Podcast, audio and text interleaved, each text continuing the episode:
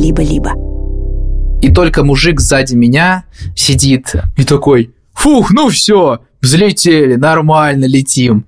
Вот. И ему жена такая, ну ты-то нормально влетишь, блин, бутылку вискаря выжрал перед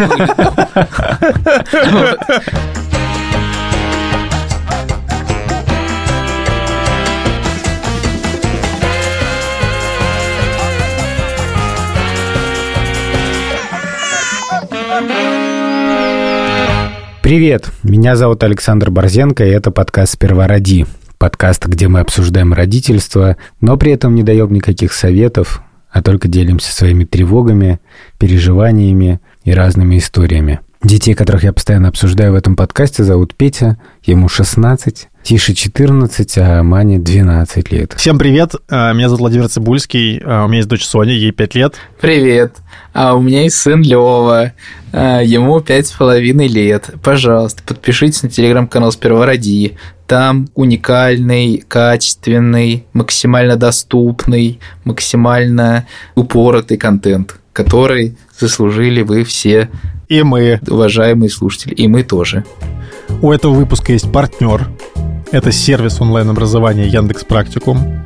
В середине эпизода будет наша партнерская рубрика, где сегодня солирует Юра и расскажет нам что-то про анализ данных. Я хотел бы проанонсировать победителей нашей лотереи. Проводили лотерею мы с Борзенко, выбирали при помощи рандомайзера. Итак, худи от Юрца Тряпки забирает Мария Тейлор. Значит, футболку от меня выигрывает Денис из Сиэтла. Он уже написал нам на почту. Книжку от Борзенко выигрывает Александра Никитина. А вот, кстати, завтрак с нами, по-моему, не откликнулся победитель на самом деле. Что ж, тогда сами позавтракаем. Там выиграл Ред Манул. Ред Манул, пожалуйста, напишите в телеграм-канал «Сперва ради» или не знаю куда. Или «Сперва ради» собака либо-либо.ру. Мы счастливы, что вы столько денег нам прислали, там типа 230 тысяч рублей. Большое спасибо. Спасибо Всем, большое. кто поучаствовал. Все денежки в службе поддержки, мы их в руках не держали. Будем делать подарочки и рассылать их.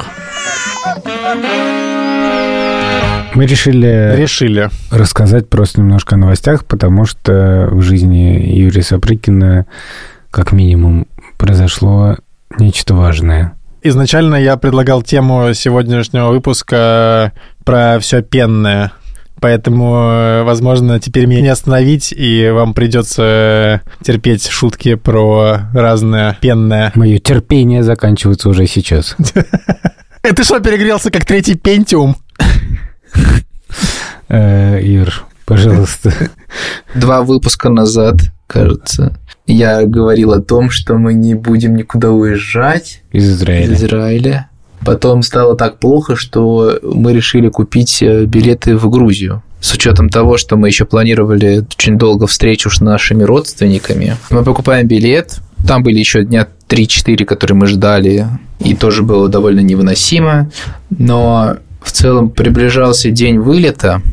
Вера еще себе нашла психолога, чтобы проработать с ним какие-то варианты, что может происходить. Потому что мы очень боялись две вещи. Типа мы боялись, что начнут обстреливать, когда мы будем в машине ехать. Ну, потому что ты просто выбегаешь из машины, ложишься на землю и закрываешь руки вот так вот головой лежишь. В целом просто неприятная процедура. Понятно, что вероятность, что в тебя влетит э, ракета низкая, но просто когда ты под сирену типа выходишь и ложишься с Левой как бы вот так, у нас такое просто было полгода назад, Короче, мы очень боялись, что это повторится снова, это очень травматичный опыт. И второе, что мы сядем в самолет, и начнутся сирены. Хамас обстреливает аэропорт в том числе, ну, в смысле, не только в в Тель-Авив, но очень много летит в сторону аэропорта ракет. В общем, мы собрали чемоданы. Вере, кстати, стало полегче, потому что он два раза позвонил с психологом. И мы сели в машину. За нами приехал русский таксист, и мы ему говорим, а что если, типа, сирена, мы сможем выйти просто заранее? Потому что, ну, это, типа, довольно часто происходило в последние дни. Он такой, слушайте, но в целом можно выйти. Но вообще я когда-то работал э, в сфере вот с астрологии, и знаете, зна- если вот если ракета хочет прилететь в машину, она прилетит. Обожаю. Чисто если ретроградный Меркурий, как бы, то извини. Так как мы уже сами не вывозили, Лева вывозил за счет планшета. Вот, и у нас просто полетела система До этого, типа, он берет планшет, мы такие, ставь таймер. А в какой-то момент мы перестали ему даже говорить, что надо ставить таймер. Он берет планшет, сам себе ставит таймер 10 минут, играет, убирает планшет. Ну, до 120. Да-да-да. Вот. До 120 так и было. Типа, он просто в какой-то момент забил на это, вот. Ну, я увидел, что он просто играет и играет, и мы такие, ладно, пусть играет сколько хочет. И надо признать, что это спасало э, в моменты каких-то ожиданий, потому что он тоже очень нервничал все время. Просто видно, что на нем это сказывается. Это, это еще один дополнительный аргумент для того, чтобы вылететь э, на какое-то время оттуда, непонятно на какое. И все идет очень хорошо. Мы проходим контроль, нас приезжает проводить наша подруга, тишина полная, мы такие, ну все, наконец-то успокоилась, все супер, все по времени, типа самолет on time. Очень тихо реально в аэропорту, просто даже свет не горит в некоторых коридорах, потому что нет людей. То есть как будто ты пришел ночью в больницу. Такое ощущение, знаешь, типа. И тут приходит время посадки, приходит уведомление, что выпущены ракеты. А они все время под вечер начинают активно это все обстреливать. Типа так было последние дни, там типа вечер много обстрелов. А мы сначала, короче, отлично, рукав, потому что не надо будет ехать на автобусе и выходить э, и ложиться, вот эта процедура вся. Типа мы просто зайдем в самолет и все, и все сядут. Мы заходим в самолет, вот, все на супер стрессе, и в момент, когда рассаживаются все пассажиры, у всех на телефонах начинает орать сирена. Какой кошмар. Я вижу, что даже нервничают стюарды. Все дети в самолете примерно начинают орать, кроме Левы, который просто в планшете и даже не замечает уже. Он такой сидит, а это что, опять сирена? И у нас до этого еще вечером, то есть мы сказали, что мы улетаем к нашим друзьям там на пару дней, и Лева такой сидит и такой, а, то есть мы полетим на самолете. Я такой, да. И мы будем взлетать, и начнутся сирены. Я такой, нет, ничего не начнется. И он такой, полетят ракеты прямо в самолет, и он при этом, э, ну, рассказывает обо всем этом как не типа не о тревоге, а просто типа, ну, так вот будет. Ну, типа, ха-ха. И, и ржет еще параллельно. Ну, типа, ну, как бы не осознает э, серьезность. Жесть. Потом самолет начинает медленно двигаться, и та же самая фигня происходит. Снова начинает сирена орать а он уже стоит, как бы на, выезжает на взлетную полосу. Ну, и у меня тоже появляется страх в голове, что мы сейчас взлетаем, начинается всех сирены, и ты такой просто летишь и думаешь, э, вот попадет в тебя ракета или нет, успеют ли они ее сбить.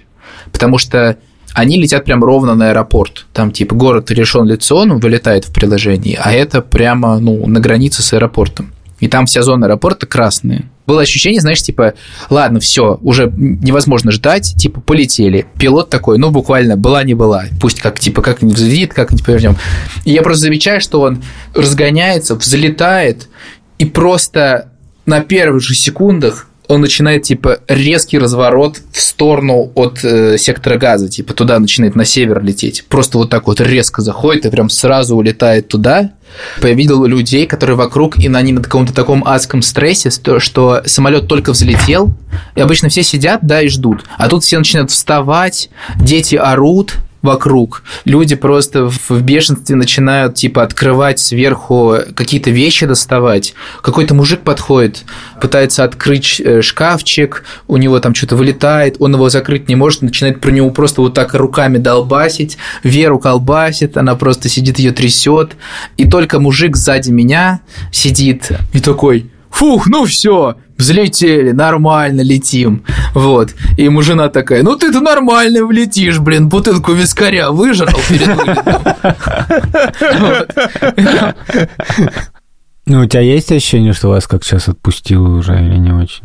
Слушай, я не знаю, у всех просто разный порог. Кто-то улетел в первый день, кто-то улетел через неделю, кто-то вообще не думает об этом. И в целом это может быть тоже оправдано, потому что кто-то живет дольше, чем мы, и там готов находить. Ну, то есть мы реально не выдержали эмоциональное напряжение, потому что оно типа через три дня ну, то есть какой-то было до этого там 3, 3 дня сирены и все, а тут 5 дней сирены, кажется, это уже какой-то наш потолок. Типа, что мы уже не выдерживаем это эмоционально, плюс есть какая-то подвешенность и зависимость от каких-то людей, которые будут принимать решения, скорее не, ну, в смысле, в израильском правительстве, которое достаточно, скажем, не очень повезло с ним.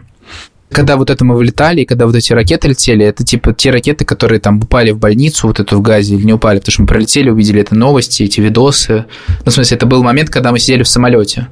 Вот. И в целом, ты когда находился в статусе жертвы, тебе было более-менее комфортно, то, что ты чувствовал какую-то защиту. Но когда мы долетели до Тбилиси, и я вижу первую новость, когда я пролетаю, включаю интернет, что всем жителям Израиля срочно нужно покинуть Турцию, и туда типа выслали специальные борты самолетов, и ляля, чтобы они сели и улетели оттуда, потому что там ходить сейчас небезопасно, в смысле, что оттуда прям вывозят людей.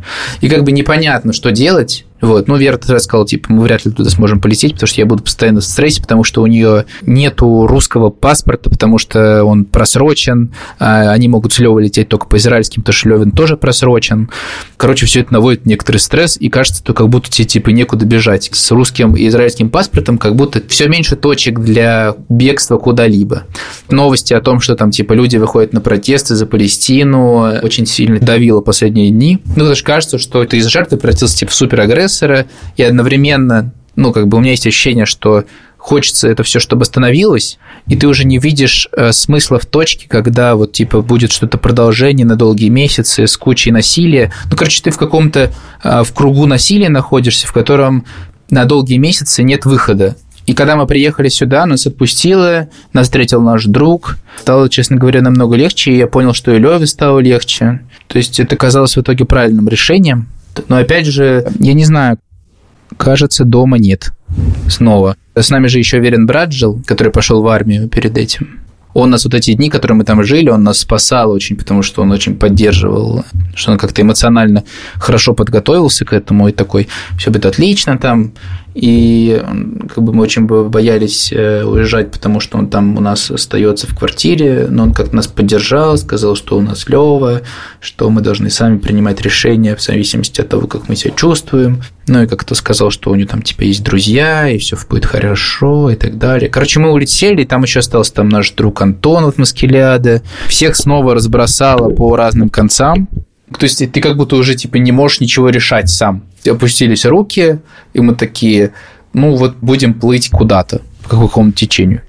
Я много близких в Израиле, с которыми я это обсуждал. И со всех сторон еще начинается еще большая война как бы во всех соцсетях с взаимными проклятиями, и что там кто-то не так что-то написал, не так скорбит или не так Э, на что-то смотрят. А у меня эмоция одна в этот момент, что происходит какая-то очередная катастрофа, которая часть некой глобальной катастрофы. И вот у меня на самом деле это ощущение появилось в 2014 году, вот первый какой бы глобальный страх, что те ужасы, о которых мы читали только в книжках, они как бы реальны в нашей жизни, в жизни наших детей там и так далее. Ну вот я не знаю, вот сейчас дети уезжали с Шурой, они поехали ненадолго в Москву, и когда мы прощались, то я про себя подумал, надеюсь, вот действительно все будет нормально, они вернутся, все будет хорошо. Меня немножко вдохновляет, что утешение иногда приходит из-за очень неожиданных вещей. У нас сейчас ломалась машина, ей пришлось менять рулевую рейку, кто знает, тот поймет. Это неприятно. И вроде ее починили, тут у машины появился какой-то странный шум, и Шура дико просто парилась по поводу того, как вот машина будет себя вести. И я как-то пытался ее утешать, там, в смысле, мы звонили там механику, консультировались, то все, вроде должно все нормально. Но одной частью мозга я думал, какое это счастье волноваться из-за машины. Типа, давай еще попаникуем, по поводу того, что там что-то сломается, потому что это норм. Машина починится или сломается еще больше, и неважно, да. И неожиданным образом меня это поддержало. А сейчас наша партнерская рубрика с сервисом онлайн-образования Яндекс Практикум, и мы тут рассказываем про анализ данных, и поэтому слово представляется известному аналитику Юрию Сапрыкину. Юрий, Просим. Короче, в 2015 году, если помните, был такой сервис под названием The Question, аналог Кворы американской. Так, помним. Вот. А, и я, закончил университет, и пошел туда работать. Нам нужно было отчитаться о росте аудитории И я помню, что мы увеличили количество постов в соцсетях, чтобы набрать необходимый трафик. И я помню, что мы а, решили разобраться, на какие вопросы больше кликают. И я сделал типа табличку. И я в прямом эфире на таком экране, у нас там был типа Google Аналитика, и мы постили это во все соцсети и смотрели, сколько людей в первые полчаса, видя ссылку в новостях, кликают на этот вопрос. Типа, Так. насколько он крутой. То есть понятно, что там могли быть вопросы в духе что-то про секс, и на них больше кликали. Но я помню, что в лидерах было два вопроса. Так. И мы как бы старались найти какую-то формулу, чтобы это вот было в таком духе, чтобы отчитаться перед инвесторами, и чтобы нам дали еще типа второй раунд инвестиций, чтобы, короче, так дальше развиваться, короче, и просто получать деньги как бы.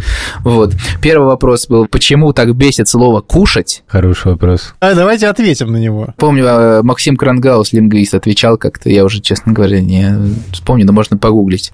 А второй вопрос. Сколько нужно зарабатывать в Москве, чтобы вальяжно ходить по пятерочке? Хороший вопрос. А как он на него отвечал? По-моему, на него отвечал Рома Бордунов.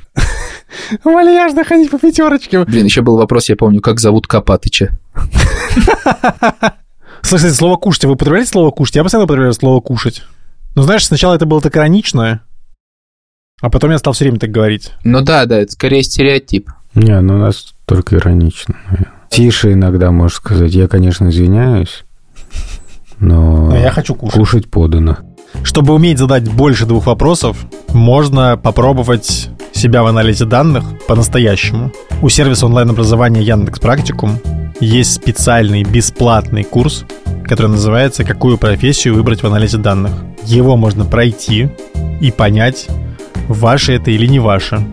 А если вы поймете, что это все-таки ваше, вы можете выбрать один из курсов по аналитике данных, которые есть у Яндекс Практикума. Например, специалист по Data Science, системный аналитик, бизнес-аналитик или 1С аналитик. Ну, встретились с Левиным другом, который тоже пролетел. Ну, они попросили нас на фуникулере здесь прокатить. И мы подходим к кассе, и там только наличные. Мы понимаем, что у нас кончились наличные. В смысле, что у нас нет денег. И мы там как-то сумбурно начинаем искать э, деньги, типа набирать их буквально из кошелька. Там есть ли у вас один, есть ли, как всегда, вот это, знаешь, типа ситуация, а у тебя, может, есть. Ну, у тебя же все время валяются эти монетки. Что ты, давай, доставай. Доставай свои пенсы. Пенни. Надо напоминать, что мы выпуск про пенное записываем. Просто так совсем тупо звучит. Да, так, конечно, совсем не тупо. Вот, и э, мы видим, что там можно просто банковскую карточку приложить. А вы, вы- вы на пеникулере хотели покататься? Да, пеникулер. Короче, мы просто начали ржать над тем, что э, ну каких-то мелких типа задач, ну вот таких каких-то сиюминутных, быстреньких мы не можем решать. Ну, в смысле, мы смеялись над этим, что у нас какое-то это сейчас вторая иммиграция, и мы такие типа, блин, мы просто не можем там элементарно там что-то как-то разобраться с какими-то бытовыми вещами, типа там, чтобы иметь как какие-то деньги с собой, потому что у нас так башка забита э, какими-то э, геополитическими конфликтами, вот, и вообще вот этим всем, ну, мы просто сидели, угорали над этим, что мы просто как-то очень растеряны в быту, вот, и как-то ведем себя как дети тоже. Короче, да, это как бы поддерживающая мысль скорее. Ну, смысле, как ты про машину думал, что вот у меня есть такая какая-то бытовая проблема, и она как тебя отвлекает от того, что ты в какой-то попал котел. Еще поддерживающая вещь – это кино.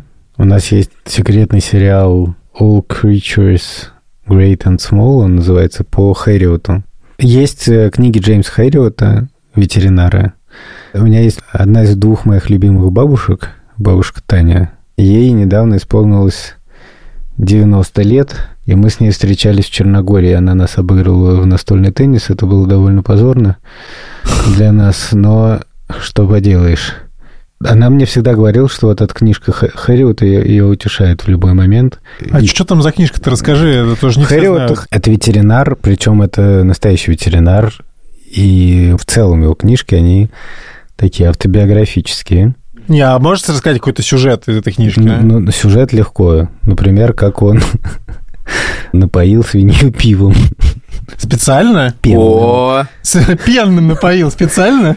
А, я уже не помню, но Там есть главный чувак Зигфрид, у которого он работает, который вечно всем читает нотации, но на самом деле, ну, не знаю про то, как ни в коем случае нельзя нигде забывать свои инструменты, а сам забывает mm-hmm. инструменты.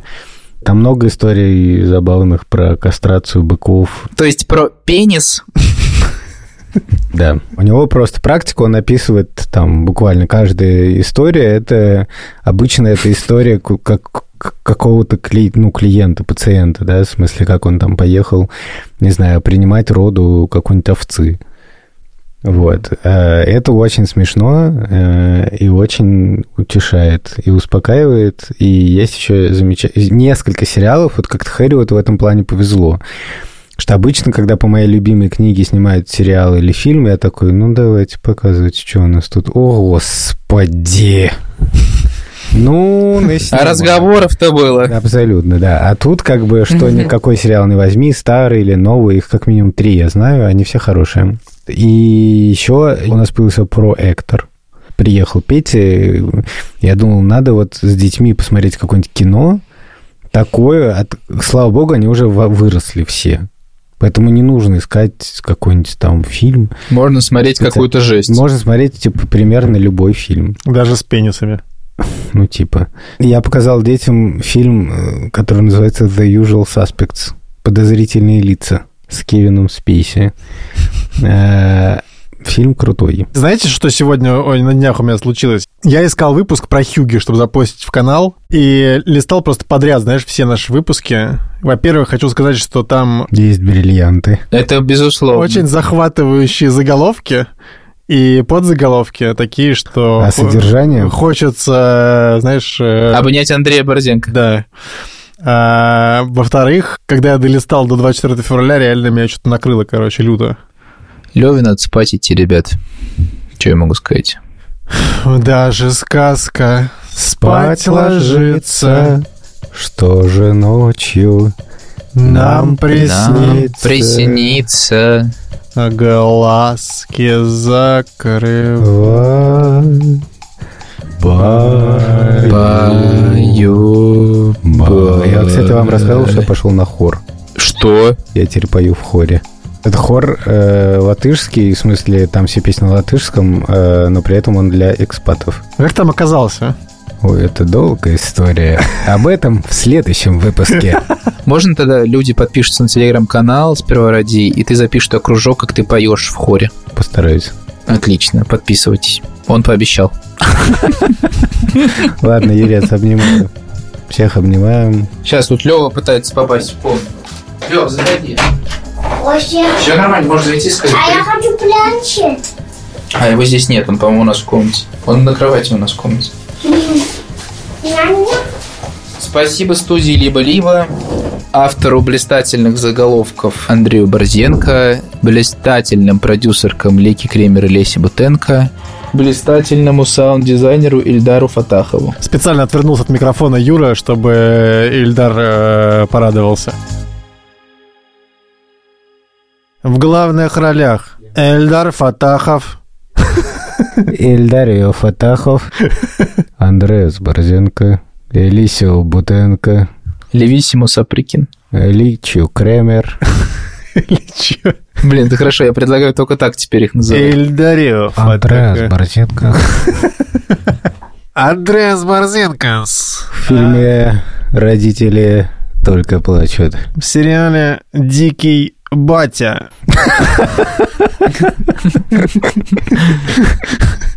Вы знаете, я-то в такси работаю вообще только для души. У меня так-то свое агентство астрологии. Называется Астрид Рингрен.